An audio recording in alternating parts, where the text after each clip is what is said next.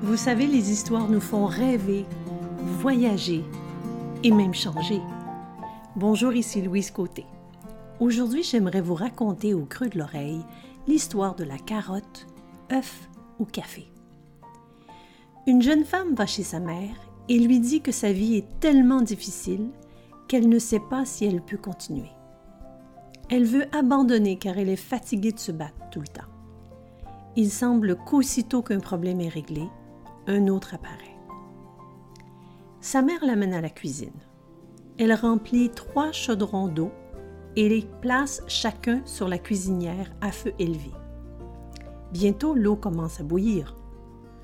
Dans le premier chaudron, elle place des carottes. Dans le deuxième, elle met des œufs. Et dans le troisième, elle met des grains de café moulus. Elle les laisse bouillir sur le feu sans dire un mot. Après 20 minutes, elle retourne à la cuisinière. Elle sort les carottes et les place dans un bol. Elle sort les œufs et les place dans un bol. Puis elle verse le café dans une carafe.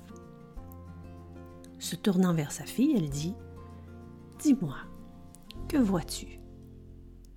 Eh bien, je vois des carottes, des œufs et du café, répondit sa fille. La femme l'amène plus près et lui demande de toucher les carottes. La fille les touche et note qu'elles sont molles et souples. La mère lui demande alors de prendre un œuf et de le briser. La fille enlève la coquille d'un œuf et observe qu'il est cuit dur.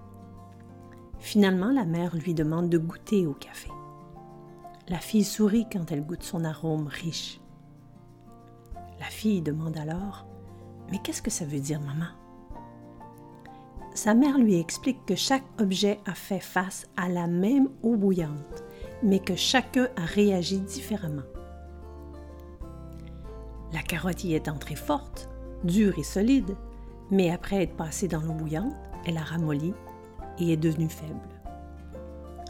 L'œuf était fragile, avec l'intérieur fluide, mais après être passé dans l'eau bouillante, son intérieur est devenu dur. Les grains de café moulus ont réagi de façon unique. Après avoir été dans l'eau bouillante, ils sont changés l'eau. Lequel es-tu? demande la mère à sa fille. Lorsque l'adversité frappe à ta porte, comment réponds-tu?